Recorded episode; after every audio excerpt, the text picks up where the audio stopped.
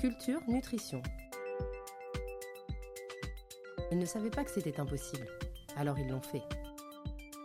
Bonjour à toutes et à tous, bienvenue dans ce nouvel épisode de Culture Nutrition, le podcast qui donne la parole aux entrepreneurs de la nutrition. Et aujourd'hui, euh, j'ai le plaisir de recevoir euh, ce qu'on pourrait appeler un multi-entrepreneur de la nutrition en la personne d'Anthony Bertou, puisque Anthony euh, est à la fois créateur d'une marque de compléments alimentaires, auteur de différents livres, intervenant dans différentes conférences, créateur de différents outils digitaux au service de la nutrition. vous avez forcément déjà vu Anthony dans les médias puisqu'il intervient régulièrement sur le thème de la nutrition, hein, y compris dans des médias grand public. Il est notamment nutritionniste référent pour l'application Yuka, que tout le monde connaît également, mais aussi de beaucoup d'autres choses que l'on va découvrir ensemble. je suis ravi de t'accueillir aujourd'hui, Anthony, dans le podcast. Bienvenue à toi. Eh ben, salut Grégory, merci, Merci beaucoup, je suis, je suis ravi euh, aussi. Alors, juste petite précision pour le côté complément alimentaire, ça c'était dans une autre vie, entre guillemets, parce que je l'ai fait il y a, il y a une quinzaine d'années à peu près, mais depuis dix ans, j'ai plus du tout de, de lien, quel qu'il soit, avec des, des marques de compléments alimentaires. Donc, je le précise parce que je pense que c'est important vis-à-vis des discours qu'on pourra tenir, à savoir que je n'ai aucun conflit d'intérêt euh, avec une marque euh, de micronutrition ou d'alimentaire, quelle qu'elle soit, même si effectivement j'ai eu l'occasion de créer mon laboratoire fut un temps, quoi. Oui, bien sûr, bah, tu nous expliqueras plus la, démarche entrepreneuriale qui est derrière, au-delà des, produits en eux-mêmes, et puis surtout, qu'est-ce qui t'a fait passer d'une étape à une autre dans cette vie de différents projets entrepreneuriaux? OK, avec plaisir.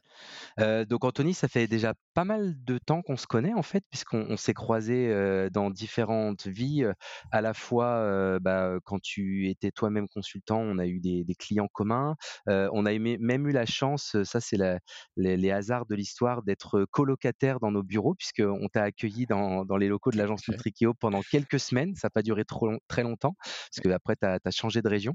Mais voilà, on a eu différentes occasions de se croiser. Oui, tout à fait d'ailleurs, j'étais en train de me dire que la première fois où on s'était vu, c'était pour, un comité scientifique. Je sais pas si tu te rappelles de Tout à fait. voilà, donc très sympa et puis, effectivement, on avait commencé aussi notre aventure, entrepreneuriale, à la même époque, chacun pour notre domaine d'activité donc moi, ça fait, ça fait une quinzaine d'années, en fait. Hein, exactement, exactement, puisque nous, Nutrikio, on va fêter nos 15 ans euh, très prochainement dans les prochains mois, donc c'est exactement ça. C'est ça. Bah, en tout cas, ça me fait plaisir de, de, bah, de, participer à, ton podcast et puis de, passer un petit temps ensemble pour, pour discuter de nutrition. Mmh. Eh ben, merci beaucoup. Alors justement, pour rentrer dans le vif du sujet, euh, parce qu'on dit toujours que les cordonniers sont les plus mal chaussés, alors qu'est-ce que tu as mangé au petit déjeuner ce matin? Alors, si je te dis que j'ai mangé un, croissant, une baguette de pain avec du jus d'orange et, de la confiture, est-ce que tu me crois? Te connaissant, non, puis je vais expliquer pourquoi je, ne te crois pas. Bah, bah, explique-moi avant que je te donne la réponse. Ah, parce que pour la petite histoire, et c'est ce que j'explique à mes équipes, c'est grâce à toi que je mange des œufs le matin. Voilà, après avoir lu tes, différentes, tes différents contenus il y a quelques années à ce sujet. Ok, et ben donc c'est exactement ce que je mange, effectivement, deux œufs, plutôt, plutôt coque ou mollet en, général, une bonne poignée d'oléagineux, noix, noisettes, amandes. Donc moi je suis plutôt sur une base de 50-60 grammes, donc c'est même presque deux, deux poignées. Et puis une pomme en l'occurrence, voilà, si je détaille le petit-déj avec un thé. Et, et, on a fait le tour pour, pour ce matin. Euh, ah bah super, donc complètement à l'opposé du, petit-déj à la française, euh, croissant, pain confiture et jus d'orange. Exactement, et puis bon, j'essaie d'être euh, cohérent aussi entre les conseils que je peux proposer et puis ma, réalité du quotidien. Alors, on n'est jamais parfait, hein, bien entendu, mais pour le coup, au niveau du petit déjeuner, c'est vrai que j'en parle souvent. je trouve que c'est d'un point de vue pédagogique très intéressant parce que les, personnes qui vont faire un test de petit déjeuner, par exemple avec les œufs, les oléagineux, le fruit, voit la différence du jour au lendemain par rapport à un petit déj avec, bah, je parlais de, pain, confiture, jus d'orange et, autres, parce que l'impact en fait sur la glycémie pour le coup est, rapide, hein, c'est l'équivalent de, quelques heures, et sur la vigilance, la concentration, voire l'aspect physique, en fait on s'en rend compte tout de suite. Donc en, deux essais, c'est-à-dire un jour et, le lendemain, on peut véritablement voir en fait une évolution, et ça je trouve que c'est très intéressant parce que quand on parle de nutrition, Parfois, on est dans une logique de moyen, voire long terme, quand on parle d'oméga 3, d'antioxydants et, autres, avant de voir des effets réels au sens significatif et, visible, eh ben, ça peut demander plusieurs semaines, voire plusieurs mois. Et là, avec le petit déjeuner, c'est pour moi une porte d'entrée pédagogique que que j'aime beaucoup. Donc, heu, merci de la question, du coup, j'en profite pour rebondir dessus. Très bien, merci pour les conseils. Heu et tu te définis comme un nutritionniste spécialiste des enjeux systémiques de l'alimentation. Alors nous, on aime bien l'approche systémique c'est Nutrico, ça nous parle pas mal, mais est-ce que tu peux nous expliquer ce que tu entends, derrière cela?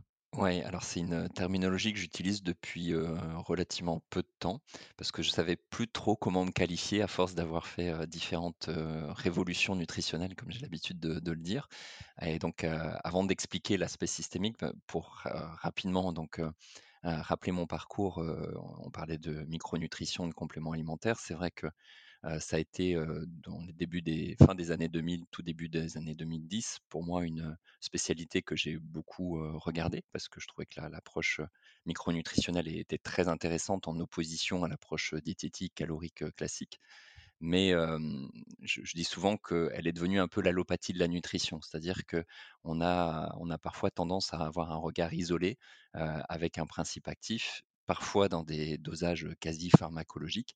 Donc on s'éloigne de l'approche alimentaire et de la notion de matrice alimentaire qui, qui m'est très importante. Donc, pour moi, ça a été une première révolution. La deuxième a commencé quand j'ai commencé à enseigner à l'EPFL, donc à l'École polytechnique de Lausanne sur les enjeux mondiaux de l'alimentation, toutes les projections 2050, que ce soit sur des, aspects écologiques, euh, donc sur le- les émissions de gaz à effet de serre, sur euh, la perte de biodiversité, les aspects euh, géopolitiques, les aspects sanitaires, les aspects hydriques. Donc, quand on parle de nutrition, c'est vrai que souvent on a une vision liée à la santé individuelle et c'est mon métier à la base. Là, j'ai fait un virage je veux dire, à, à 180 degrés parce que bah, j'ai ouvert les yeux sur d'autres problématiques liées à la nutrition pour lesquelles j'étais sensible à titre personnel, mais, mais que je n'avais pas exploré dans la littérature scientifique en détail et, encore moins dans le cadre d'un enseignement euh, à ce niveau-là. Donc, euh, ça m'a ça m'a apporté un regard, pour le coup, euh, bien plus systémique. Et, dans les dix dernières années, j'ai beaucoup exploré aussi l'approche évolutionniste, c'est-à-dire en gros, d'où on vient, avec quel bagage génétique et comment on s'adapte ou non à notre environnement actuel et donc quand je parle des enjeux systémiques de l'alimentation, pour moi, c'est un peu tous ces éléments-là, c'est-à-dire d'essayer d'avoir un regard le plus holistique possible, heu, le plus résilient aussi par rapport aux enjeux écologiques auxquels on va être, heu, confronté et en considérant les aspects, heu, de santé, voire, thérapeutiques si on parle de de pathologie. Parce que je dis souvent quand on croque dans une pomme et ben, en fait, on croque, beaucoup de choses. On va croquer, des nutriments, bien sûr, on va aussi croquer des contaminants parfois ou j'ai envie de dire, souvent avec des proportions et des natures variables en fonction de l'environnement dans lequel on évolue. On a aussi un impact, écologique on a, un impact éthique, social parfois. Donc, on a un impact, également, de convivialité, heu, religieux parfois, un impact, de de de de notre Madeleine de Proust, c'est-à-dire de nos souvenirs et cetera. Donc, en fait, il y a tellement de dimensions autour de de l'acte alimentaire que, bah, plus j'avance dans le temps et ça fait 30 ans que je m'intéresse à la nutrition, donc, ça commence à à faire un un bon petit, moment, et plus j'essaye d'avoir cette vision la plus globale et la plus systémique, possible. Donc voilà pour, heu, pour Alors, tu as évoqué un aspect que je trouve très intéressant et pour le coup, très innovant dans l'approche de la nutrition qu'on n'avait pas trop abordé jusqu'à présent, c'est cet aspect, le lien avec l'évolution. C'est vrai qu'autant la l'impact de l'alimentation sur la santé, on en a déjà parlé, voilà, depuis quelque temps. L'impact de l'alimentation sur la planète, on en a parlé de plus en plus, mais ce lien avec l'évolution, il est très nouveau. Donc si tu peux nous nous en dire un peu plus sur ta vision évolutionniste de l'alimentation. Alors je sais pas si c'est l'évolution qui influence l'alimentation ou l'alimentation qui influence l'évolution ou les 2, C'est j'en sais rien. c'est les Ouais, 2, heu, voilà, c'est quoi c'est les c'est 2. quoi les grands principes qu'il faut avoir en tête par rapport à ça?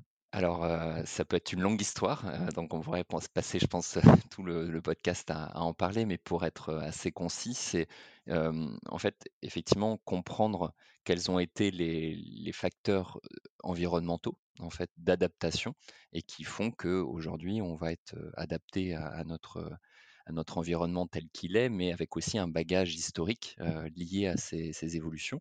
Pour donner quelques exemples, heu, le lactose, par exemple, est est très connu euh, au sens de l'intolérance au lactose et on sait que la, la plupart de la population qui va être d'origine africaine ou asiatique, par exemple, va présenter une intolérance au lactose, contrairement à des populations euh, caucasiennes. En tout cas, on a des proportions qui sont variables. Et une des hypothèses est liée en fait au flux migratoire depuis le néolithique, donc, qui est la période à partir de laquelle on a commencé l'élevage, et avec certaines populations qui ont plutôt utilisé la fermentation pour la conservation du, lait, d'autres ont consommé davantage de lait liquide en tant que tel. Et donc ça, ça nous a laissé un bagage génétique d'activité lactasique qui explique aujourd'hui qu'on peut avoir des tolérances variables. Un autre exemple, c'est celui des oméga 3, où on, parle beaucoup des, oppositions entre oméga 3 et oméga 6, d'un ratio d'à peu près 1,3 à 1,5 entre les, deux, et parfois aussi des ratios entre les oméga 3 à longue chaîne et les oméga 6 à, longue chaîne, donc le PA et DHA d'un côté, l'acide arachidonique de, l'autre. Et pour synthétiser, pour métaboliser ces acides gras à longue chaîne, on fait appel à des enzymes qui sont des désaturases, des élongases, et en fonction de nos origines ethniques, on a une- un niveau d'activité qui va être très variable, ce qui fait que certaines populations vont avoir beaucoup de mal à métaboliser des oméga 3 à longue chaîne, d'autres au contraire vont avoir une forte facili- facilité, ce qui va fortement, for- forcément influencer en fait sur nos recommandations et sur les, les- les- les modèles alimentaires qu'on peut, qu'on peut y associer. Donc voilà, je pourrais développer comme ça beaucoup d'exemples, mais c'est les deux qui me viennent spontanément à, l'esprit. Sur l'amidon, par exemple, aussi, on, voit qu'en fonction des, populations et des, de, de, de l'in- l'instauration de la culture, en fait, on a là aussi des activités la- amylasiques qui peuvent être très différentes.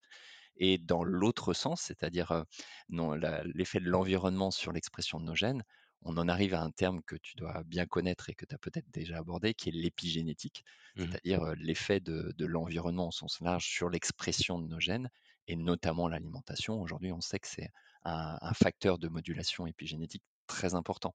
Donc, on a, en fait, on a des, interactions permanentes, c'est-à-dire on a notre bagage génétique qui va nous faire nous adapter à un environnement et inversement, notre environnement va influencer sur l'expression de nos gènes, voire potentiellement sur des mutations. En fait, on considère de plus en plus que l'épigénétique, c'est le point de départ en fait d'une évolution qui va perdurer au cours du temps, où l'empreinte en fait sélective naturelle est tellement forte que on va être amené à développer une, une mutation en tant que telle.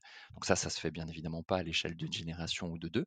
Ça se fait donc au cours du temps si encore une fois la pression sélective est suffisamment forte et présente un intérêt pour l'évolution de, l'espèce. Mais l'épigénétique, en fonction de ce qu'on a mangé ce matin ou hier, du fait qu'on ait bougé ou pas, on a déjà créé des empreintes épigénétiques. Donc on voit qu'il y a beaucoup de vitesses différentes, mais en tout cas, on a un bagage qui est le fruit de tout ça. Et bah, l'objectif, c'est de voir comment on peut l'optimiser tout simplement dans l'environnement dans lequel on est aujourd'hui. Super intéressant. Et donc toutes ces années de recul, parce que tu dis que ça fait 30 ans que tu étudies et que tu travailles et que tu prends la parole sur la nutrition. Je sais que tu as énormément décortiqué, les études scientifiques pour essayer de sortir un peu la substantifique moelle de tout ça.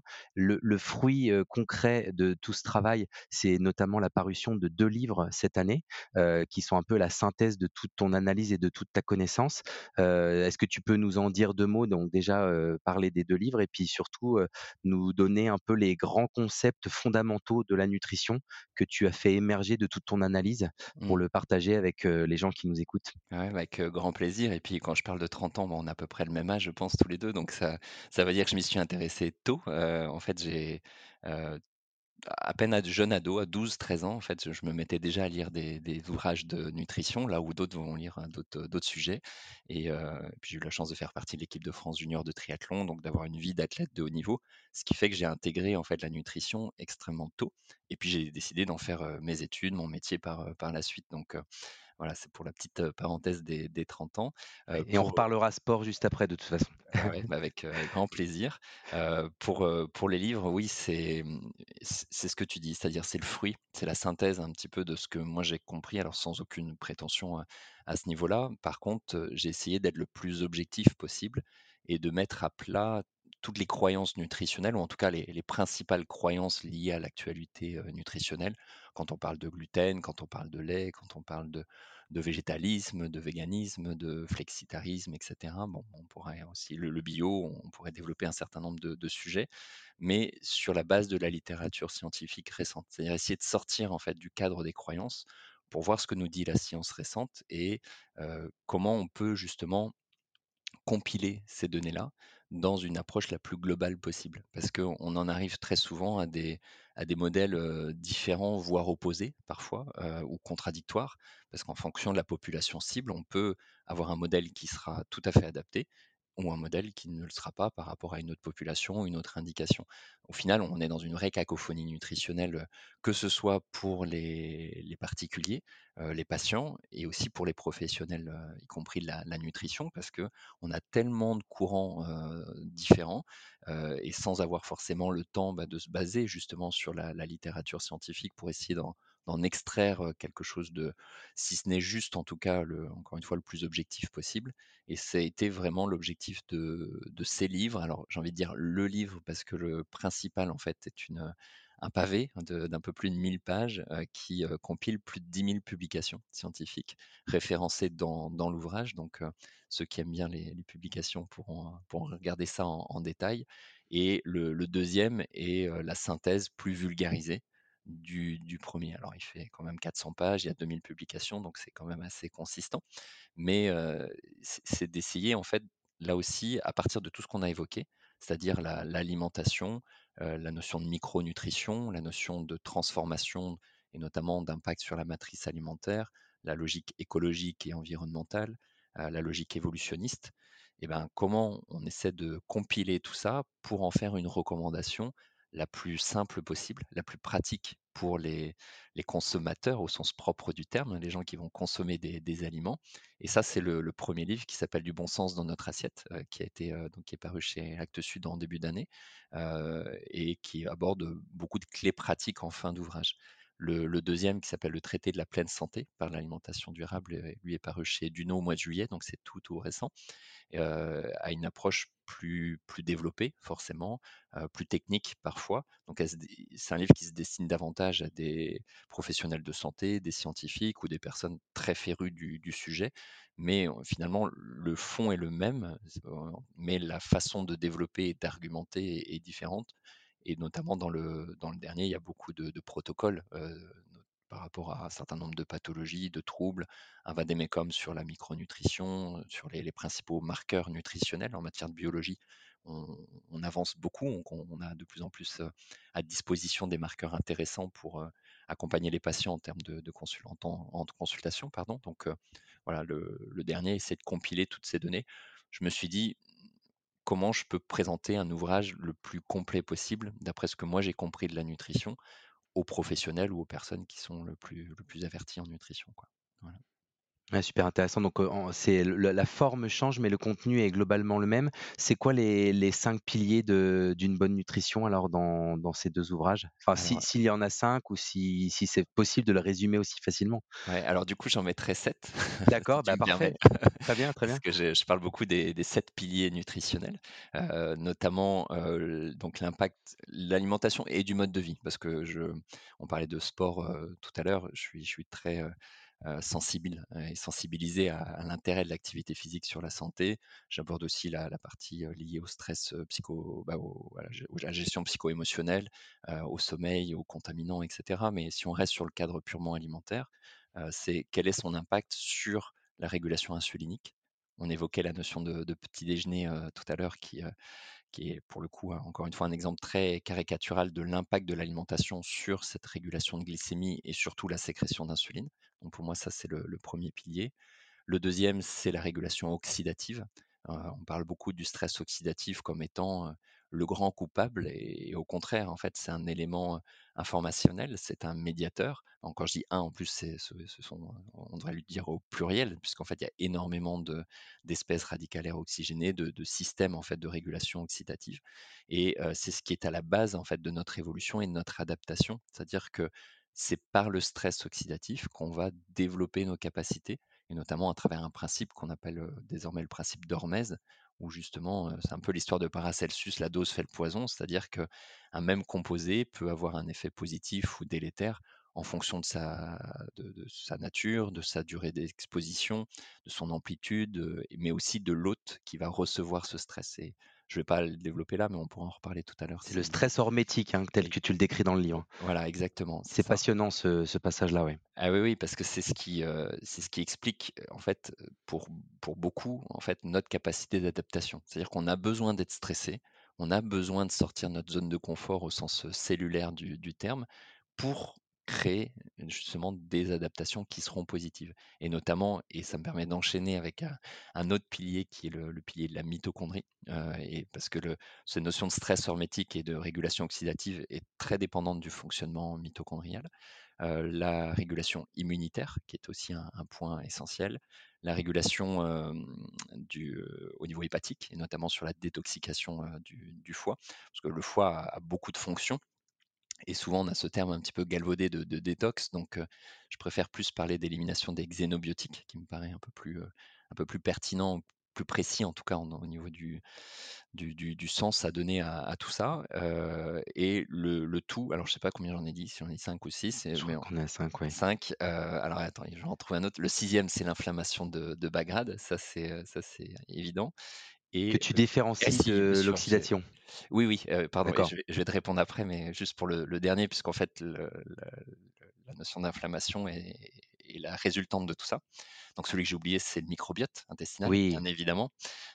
tellement évident que du coup, je l'oublie.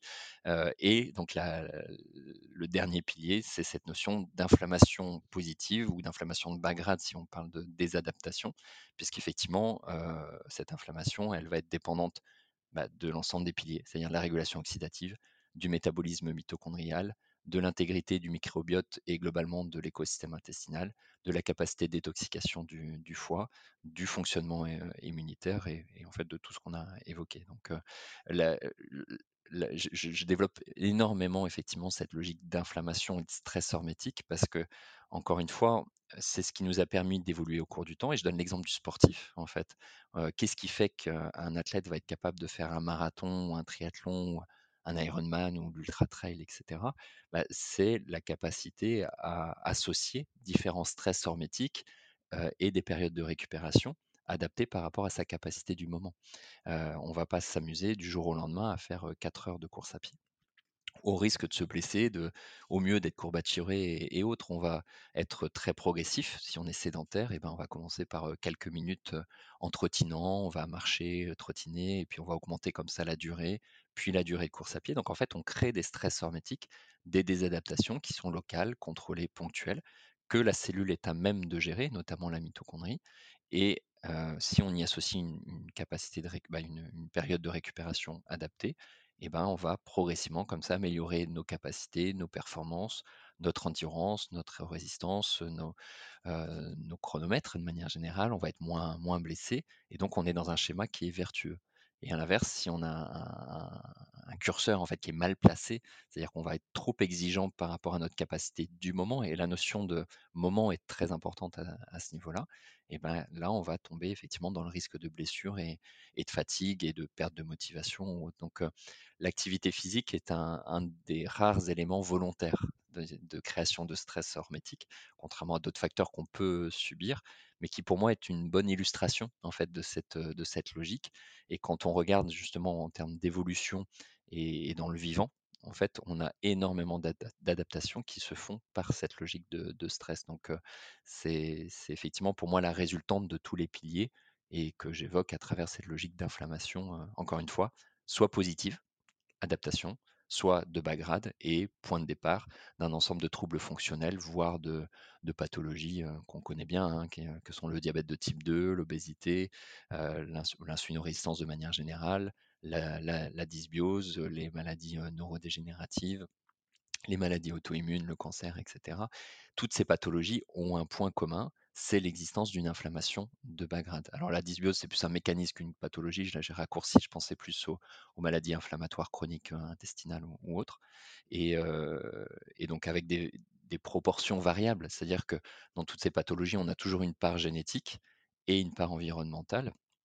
notamment épigénétique. Et donc, bah, ce sont des vases communicants, parfois avec une grande part génétique, une petite part environnementale et l'inverse pour d'autres.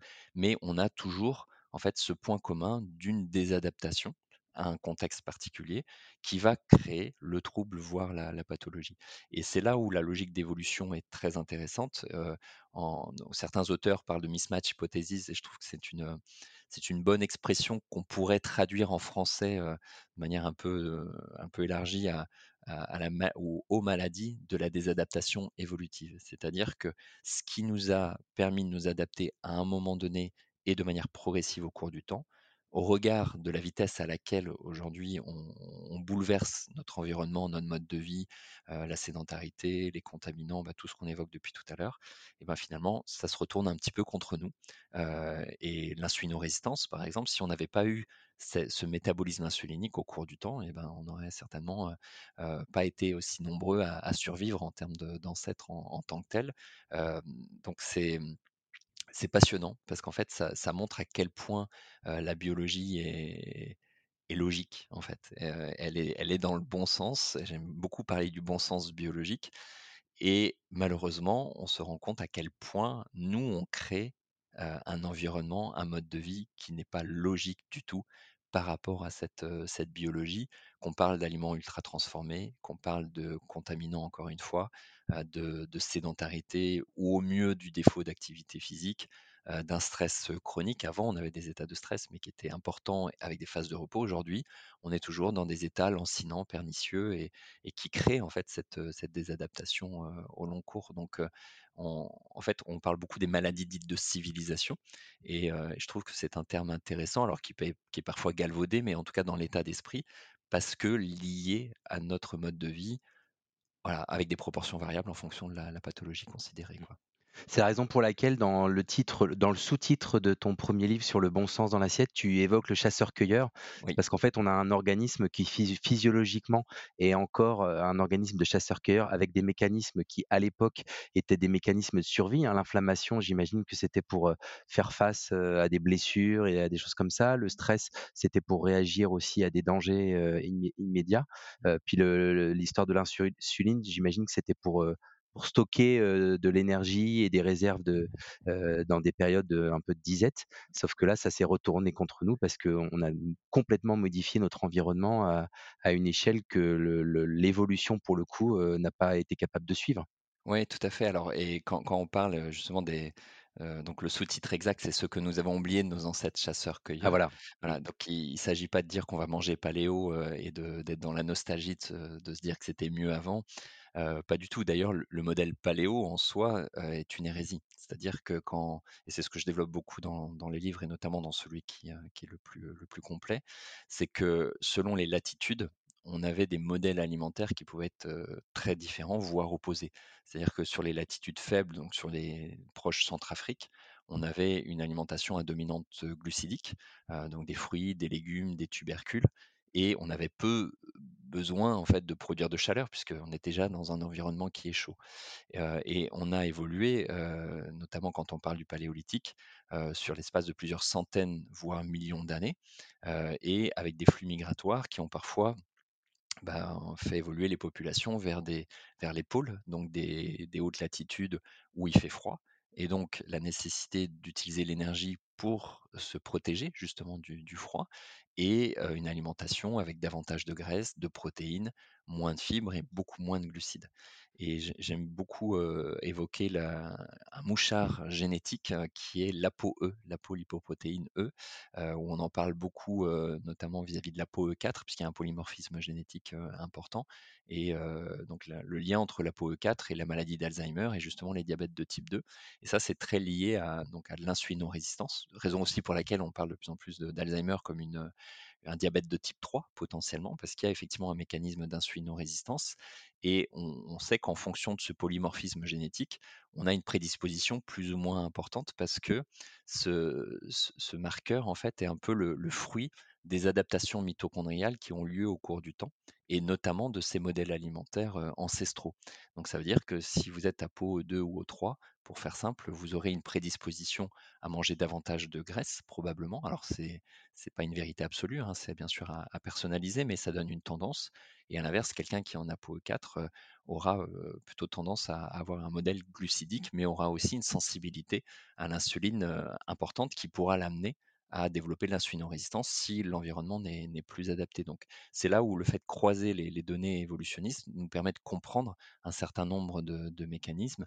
Et encore une fois, quand on parle du néolithique, c'est 10 000 ans, c'est-à-dire l'apparition de la culture, de l'élevage. Ça nous paraît extrêmement éloigné quand on, regarde ça de, de 2023.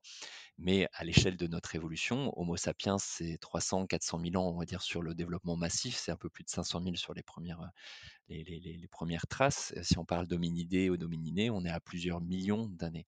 Donc en fait, même cette première révolution nutritionnelle qui a été le néolithique, qui nous paraît extrêmement éloigné, a été un premier bouleversement avec des changements parce que bah, on, passe d'un modèle de, chasse et de cueillette de, de, baies ou autre à un modèle où effectivement on va consommer davantage de céréales, de légumineuses puisqu'on va les cultiver. On va avoir une exposition aux animaux beaucoup plus importante puisque on, est dans, l'environnement direct avec eux. Donc un développement des zoonoses à ce niveau-là, une modification de l'alimentation aussi de l'animal par rapport à ce qu'il pouvait avoir de manière sauvage. Donc ça n'a rien à voir avec notre modèle intensif de, 2023, mais il y a, déjà une, première empreinte de l'homme en fait sur la disponibilité alimentaire et à partir de cette période de, néolithique qui est très fraîche en fait, très récente à l'échelle de notre évolution. Super intéressant. Donc là, on comprend bien ce que tu entends derrière le côté évolutionniste, en effet on va revenir sur, une thématique que tu as abordée, rapidement qui est le sport. Donc on a compris que tu avais eu un passé de sportif, d'athlète de haut niveau, hein, en faisant partie de l'équipe jeune France triathlon, et du coup tu as toujours gardé un pied, dans le sport, bah, probablement aussi dans une pratique personnelle, mais beaucoup professionnelle, puisque tu as créé des ponts entre la nutrition et le sport, et tu es encore, je crois, investi dans le monde du sport, que ce soit le triathlon ou l'ultra trail aussi, puisque j'ai vu que tu coachais, alors je ne sais pas si c'est encore le cas, mais certains ultra trailers très connus sur la place. donc voilà, est-ce que tu peux nous en parler un peu plus et nous expliquer quelle est ton implication dans le monde de la nutrition sportive? Ouais, ouais, alors avec plaisir. c'est vrai que c'est bah, c'est mon domaine historique en fait hein, d'affinité, on va dire, par rapport à, à la nutrition où j'évoquais déjà à titre personnel.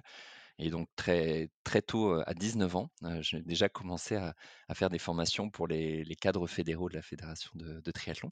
Donc en fait, c'est ce qui m'a mis un peu le pied à l'étrier de l'enseignement, genre que j'y pensais pas du tout en soi, et, ça m'a beaucoup plu, et raison pour laquelle bah, je continue encore aujourd'hui.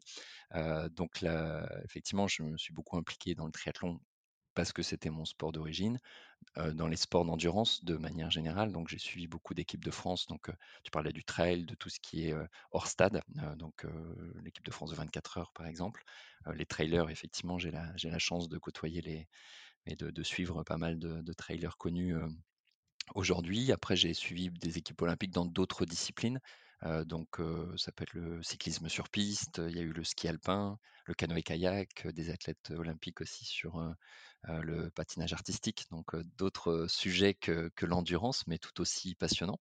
Donc, oui, c'est vrai que c'est. j'ai toujours gardé cette affinité moi-même parce que je, voilà, encore une fois, je, suis convaincu de l'importance de l'activité physique hein, en termes de, de, prévention de santé et puis, quand on parle d'optimisation des performances, la nutrition joue, un rôle important.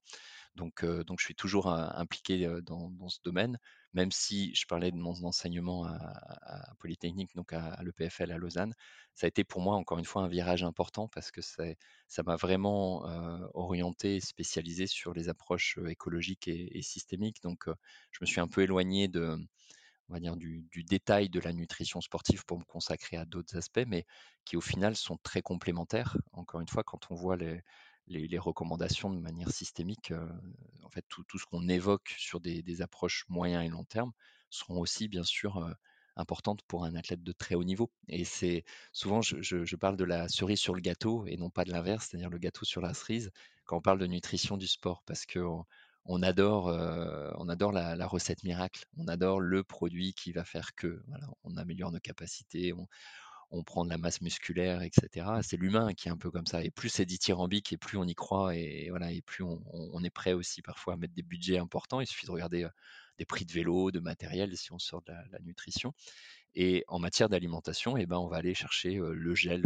qui va bien, la barre qui va bien, la bonne boisson et cetera. Sauf que ce qui va déterminer la performance, c'est justement la capacité à s'adapter au stress qu'on a évoqué tout à l'heure, qui sont, les les mouvements musculaires et et l'entraînement de manière générale. Et là, la nutrition du quotidien, l'alimentation joue un rôle fondamental et ça va être des avant tout des produits bruts, une dominante de végétaux, d'huiles de qualité, d'oléagineux, de de légumineuses, d'épices, d'aromates et cetera. Donc on est bien loin d'un modèle, entre guillemets «miracle» et et c'est ce qui va alors je dis ça de manière empirique, mais ce qui va déterminer 95% de la performance.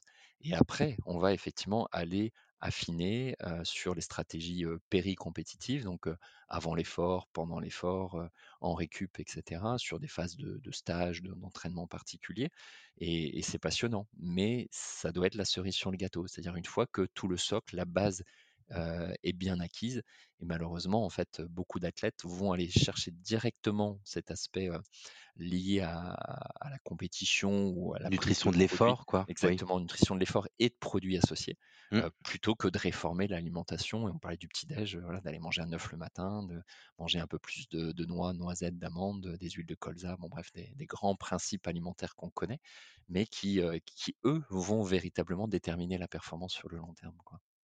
Ah oui. Parce que, quel est ton point de vue, toi, sur les produits justement, dits de nutrition sportive, qui sont dédiés, à l'accompagnement du sportif dans son effort? Est-ce qu'ils sont adaptés? Est-ce qu'on va vraiment assez loin dans l'innovation sur ces produits-là? Est-ce que est-ce que ça fait pas plus de mal que de bien des fois? Ouais, c'est une très bonne question. En fait, heu heu, ça rejoint ce que je te disais là, c'est-à-dire que, en fait, la question pour moi du du produit pendant l'effort n ne commence à se poser que dès qu'on dès lors qu'on a déjà Mmh. posé les bases. Donc ça vient en second lieu et ça vient pas avant. Alors que pour la plupart des personnes, c'est plutôt, la l'inverse. Heu, est-ce qu'on va assez loin dans l'innovation? J'ai envie de te dire, pour moi, on va trop loin dans l'innovation. C'est-à-dire, c'est toujours cette logique un peu du produit miracle et autres, où effectivement, et ben, on va encapsuler, voilà, des des glucides, on va avoir, de toute une sorte toute une série de, de de de procédés qui nous permettent, en fait, d'améliorer tel ou tel paramètre et pourquoi pas? Mais là, on est dans de l'élite de l'élite, si tu veux. Donc, quand effectivement on va jouer quelques dixièmes de seconde ou, quelques secondes sur un marathon, oui, on peut se dire comment on va, comme une Formule 1, aller, affiner des micro détails et cetera au regard en fait des bénéfices que peuvent apporter encore une fois les les changements du quotidien pour un athlète, lambda, heu, le rapport il se fait largement dans l'adaptation du quotidien que dans la boisson, ultra technique, au risque en fait d'en perdre certains fondamentaux justement quand on va dans l'innovation et pour le coup j'ai évolué au cours du temps aussi entre, heu, 20 ans et et aujourd'hui, j'ai plus la même, vision à ce niveau-là je, suis le plus simple possible. C'est-à-dire qu'au cours de l'effort, la, contrainte numéro un, c'est la contrainte digestive. Donc, en fait, en prenant une pâte de fruits, plutôt qu'une barre euh, X ou Y, en prenant euh, des, boulettes de riz sur de l'ultra trail, par exemple, eh ben, on résout beaucoup de problématiques euh, qu'on n'arrive pas forcément à résoudre avec des produits ultra techniques. Donc, c'est beaucoup plus économique pour l'athlète, pour son portefeuille, c'est bien. Pour son système digestif, on voit qu'il y a des solutions qui sont intéressantes. Il y a des adaptations à faire et je suis pas contre les produits du tout, mais pour moi, ils doivent être, bien bien cadrés, en fait, dans le contexte d'usa d'usage et selon l'adaptation ou la tolérance digestive de de l'athlète. Donc, c'est c'est une pièce du puzzle, en fait et et Mmh. quand on a cette vision du puzzle global, on en revient à l'approche systémique. Oui, là là, on optimise, là, on est vertueux. Quand on ne voit que cette pièce et qu'on se dit qu'elle va remplacer toutes les autres, bah, le risque, c'est que ça ça passe pas et puis qu'on s'éloigne, en fait, de notre objectif de fond, quoi. Mmh.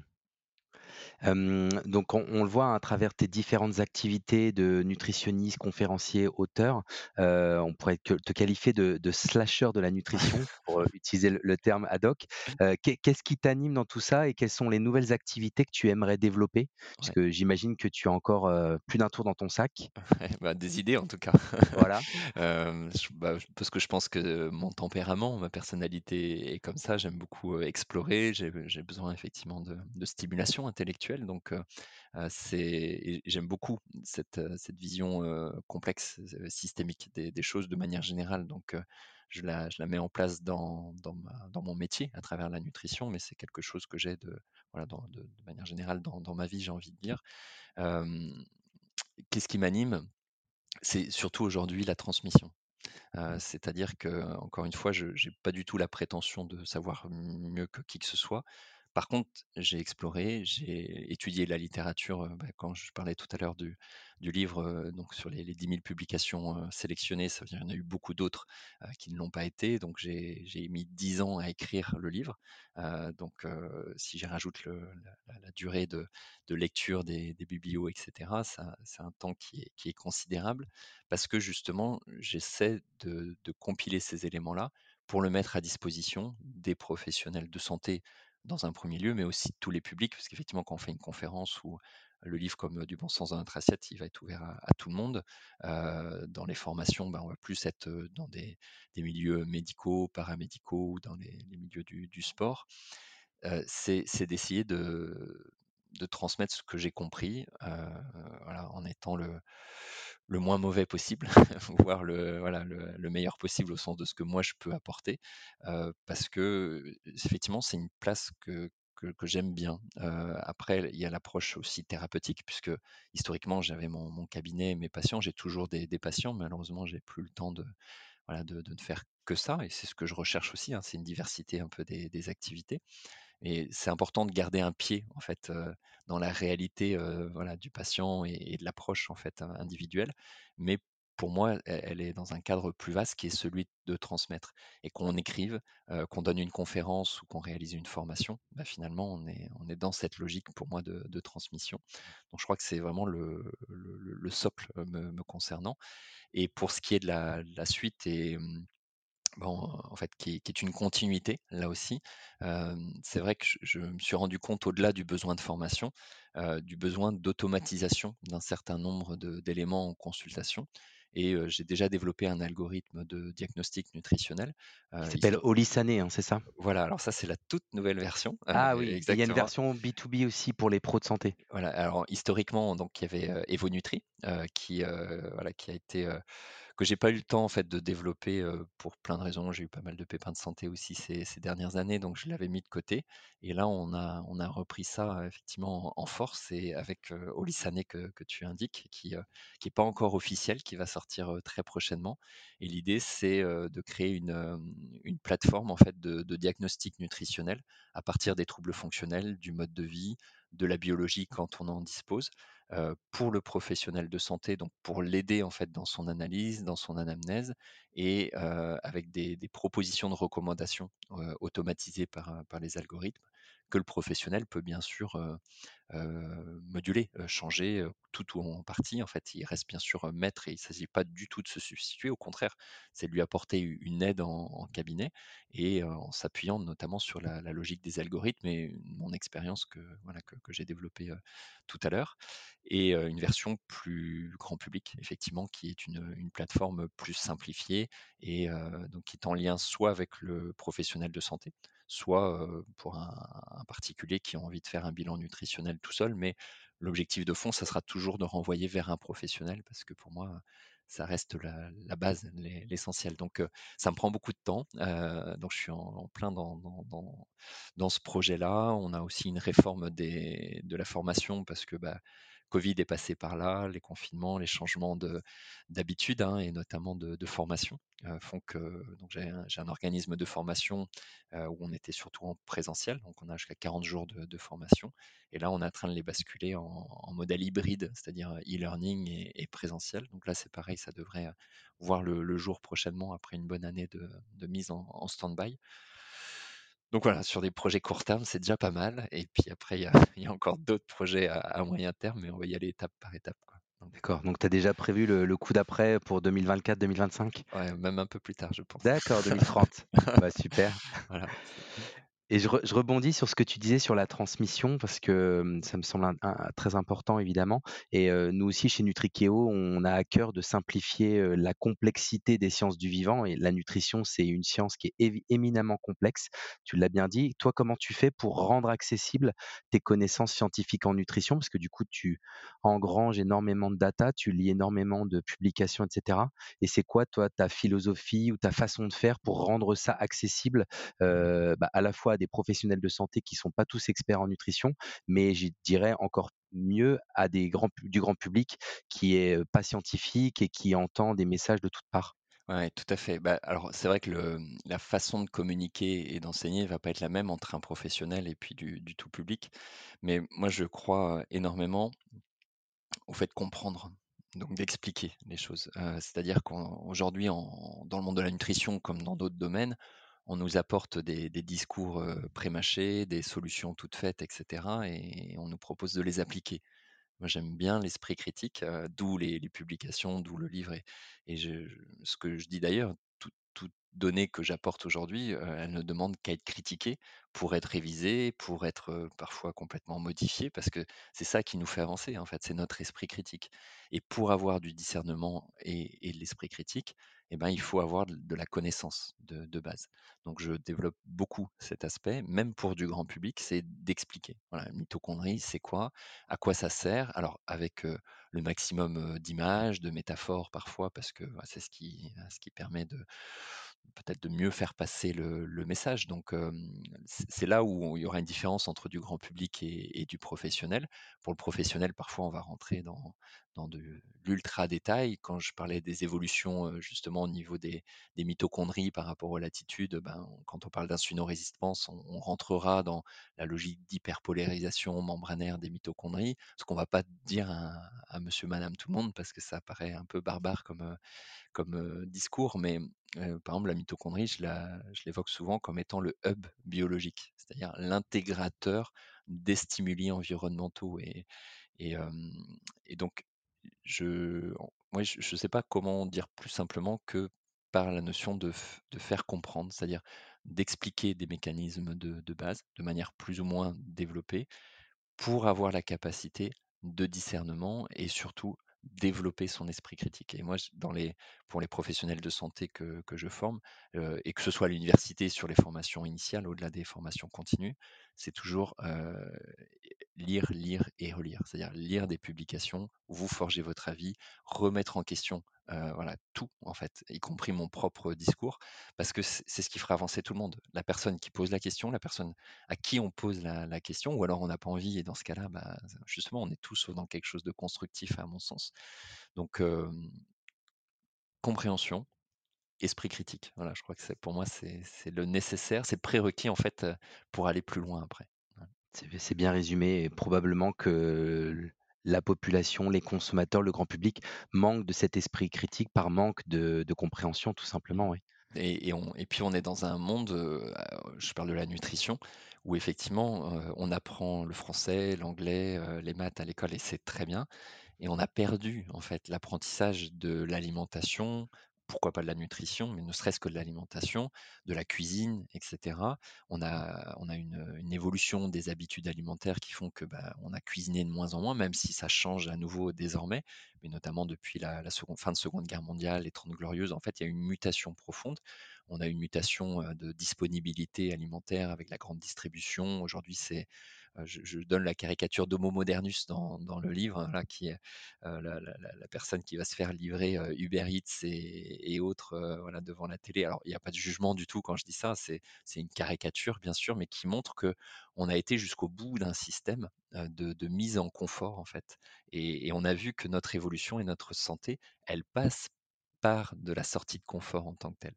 Et dans, dans le mode de vie, mais là on parle de l'alimentation, c'est notre sujet, on a effectivement bah, créé un environnement qui met tout à disposition et qui évite de, cuisiner, mais qui du coup est aussi sous l'influence de marques, sous l'influence de lobbying parfois, qui font que eh ben, on a perdu aussi en partie cette capacité de discernement et d'esprit critique. Et aujourd'hui, les enfants sont beaucoup plus influencés par des, publicités devant l'écran, dans les smartphones, etc., que par l'éducation alimentaire, qu'elle soit faite par les parents ou, à l'école. Et ça change dans le bon sens et c'est très bien. Mais on voit qu'il y, a une influence de, l'environnement qui est telle que eh ben, on n'a pas cette, cette connaissance objective pour pouvoir développer encore une fois notre, nos, propres modèles alimentaires parfois, bah, si on va un peu plus loin. Donc, c'est pas simple. ce qui mmh. fait que pour moi, ça contribue à la cacophonie actuellement. Quoi. Bien sûr. Et on a perdu ce que tu évoques à très juste titre dans, le titre de ton ouvrage, pour le coup, qui est le bon sens alimentaire. Ça, devrait être inné dès le plus jeune âge de, faire des bons choix et sans que ce soit justement une prise de tête. C'est ça. Et, du bon sens, et je vais même plus loin, de la biologie et du vivant. Et mmh. c'est là où on parle d'évolutionnisme, où, on se rend compte que finalement, bah, encore une fois, on, a eu des évolutions extrêmement positives, logiques, qu'on a ce capital, donc qui est une, euh, qui est une, chance en fait, qui est quelque chose de très, très positif. Maintenant, c'est comment on l'exploite et, on voit que là aujourd'hui, on est un petit peu euh, en décalage à ce niveau-là, donc euh, et y compris dans l'éducation. Mmh. Euh, on approche de la fin de notre discussion, Anthony, mais je ne vais pas te laisser partir euh, sans poser la, question rituelle. je sais que tu as déjà réalisé plein de choses dans ta vie, mais je te la pose quand même. Euh, c'est à partir de la citation Ils ne savaient pas que c'était impossible, alors ils l'ont fait. Qu'est-ce que toi, tu as réalisé d'impossible? Qu'est-ce que j'ai réalisé d'impossible? Rien, je crois. Parce que justement, je crois que j'ai pas fait de choses entre guillemets extraordinaires et encore moins d'impossible. Bah, si je regarde le côté récent, c'est peut-être ce dernier livre où effectivement je, suis très, très heureux qu'il soit sorti parce que j'évoquais que j'ai eu pas mal de pépins de santé qui ont fait que bah, j'ai dû mettre de côté beaucoup de choses. Et ce, livre a été un fil rouge pour moi. Ça a été un peu mon, lien. Et, du coup, bah, ça m'a forcé aussi à, rester dans, l'actualité, dans, la littérature et de réussir à compiler ces données-là, encore une fois. Je ne dis pas du tout que c'est impossible, mais ce qui me vient à l'esprit spontanément, c'est que je suis, je content de réussir à, à l'avoir sorti en fait en, tant que tel. Donc voilà, mais en fait, je réfléchis à ta question en même temps. je, crois que j'ai vraiment rien fait d'impossible. Je ne sais pas si je ferai un jour quelque chose qu'on pourra considérer d'impossible, mais ce qui est certain, c'est que j'aime bien sortir des, des, frontières pour explorer justement. Donc ça, fait un peu partie de mon ADN en tant que tel. Bon bah, merci beaucoup d'avoir mis toute ta connaissance au service de, ces ouvrages qui, il faut quand même le reconnaître, et je pense qu'on peut qualifier ça de quasiment impossible. C'est une synthèse qui est quasiment inédite sur le marché, enfin avec, enfin sur le marché si je puis dire, sur le, marché de la connaissance en nutrition. C'est tellement documenté, tellement fouillé, tellement objectivé. C'est vraiment deux super ouvrages qu'il faut qu'on recommande à tous nos auditeurs, quels qu'ils soient. Bah, il y a beaucoup, beaucoup, beaucoup de connaissances à aller chercher là-bas très clairement. Merci. Mmh, bon, bah écoute, merci beaucoup Anthony. Ça a été un réel plaisir de partager cette discussion avec toi autour de la nutrition. Je crois que. pardon. Je crois que c'est la première fois, enfin c'est pas je crois, c'est sûr, c'est la première fois qu'on parle dans le podcast de d'hormèse et de mitochondrie. je pense qu'on a appris des choses. Alors moi j'avais déjà lu ces notions-là dans le livre et j'adore ces deux concepts que tu développes autour du stress hormétique d'une part et de la mitochondrie d'autre part. C'est vraiment passionnant. Ça a l'air un peu technique comme ça, mais c'est très très bien expliqué. Donc merci d'avoir partagé ça avec nos auditeurs. donc ben, vraiment voilà, merci beaucoup pour tout ce, temps et cette connaissances que tu peux partager avec nous dans tes livres, dans tes conférences, mais également à travers ce podcast.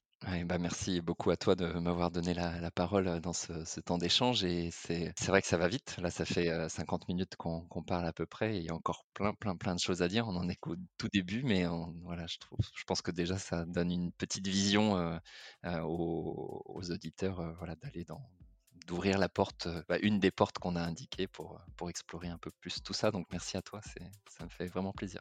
Exactement, j'avais justement évoqué ça avec mon équipe avec qui on a préparé l'émission. D'ailleurs, je les salue au passage. Merci beaucoup Béatrice et Mélie pour m'aider à préparer tout ça. et je leur disais, ça va être trop court ce podcast parce que je sais qu'Anthony a plein de choses à dire sur la nutrition et que moi j'aurais plein de questions à lui poser. Mais on refera un autre épisode pour creuser peut-être certains sujets quand tu auras tes, tes projets 2024, 2025, 2030 qui vont sortir. On aura l'occasion de se reparler. Avant 2030, j'espère, pour le coup. Oui, bien sûr, bien sûr. Donc, merci. Bah, merci à toi, très bonne journée. Et j'en profite pour rappeler à nos auditeurs et à nos auditrices que tous les épisodes sont disponibles sur votre plateforme de streaming préférée. Donc, je vous invite à aller y jeter une oreille. Et si ça vous plaît, bah, bien évidemment, n'hésitez pas à donner une note et à partager autour de vous. Merci beaucoup et à très bientôt pour un nouvel épisode de Culture Nutrition, le podcast. Au revoir, Anthony, à bientôt. Merci, à bientôt.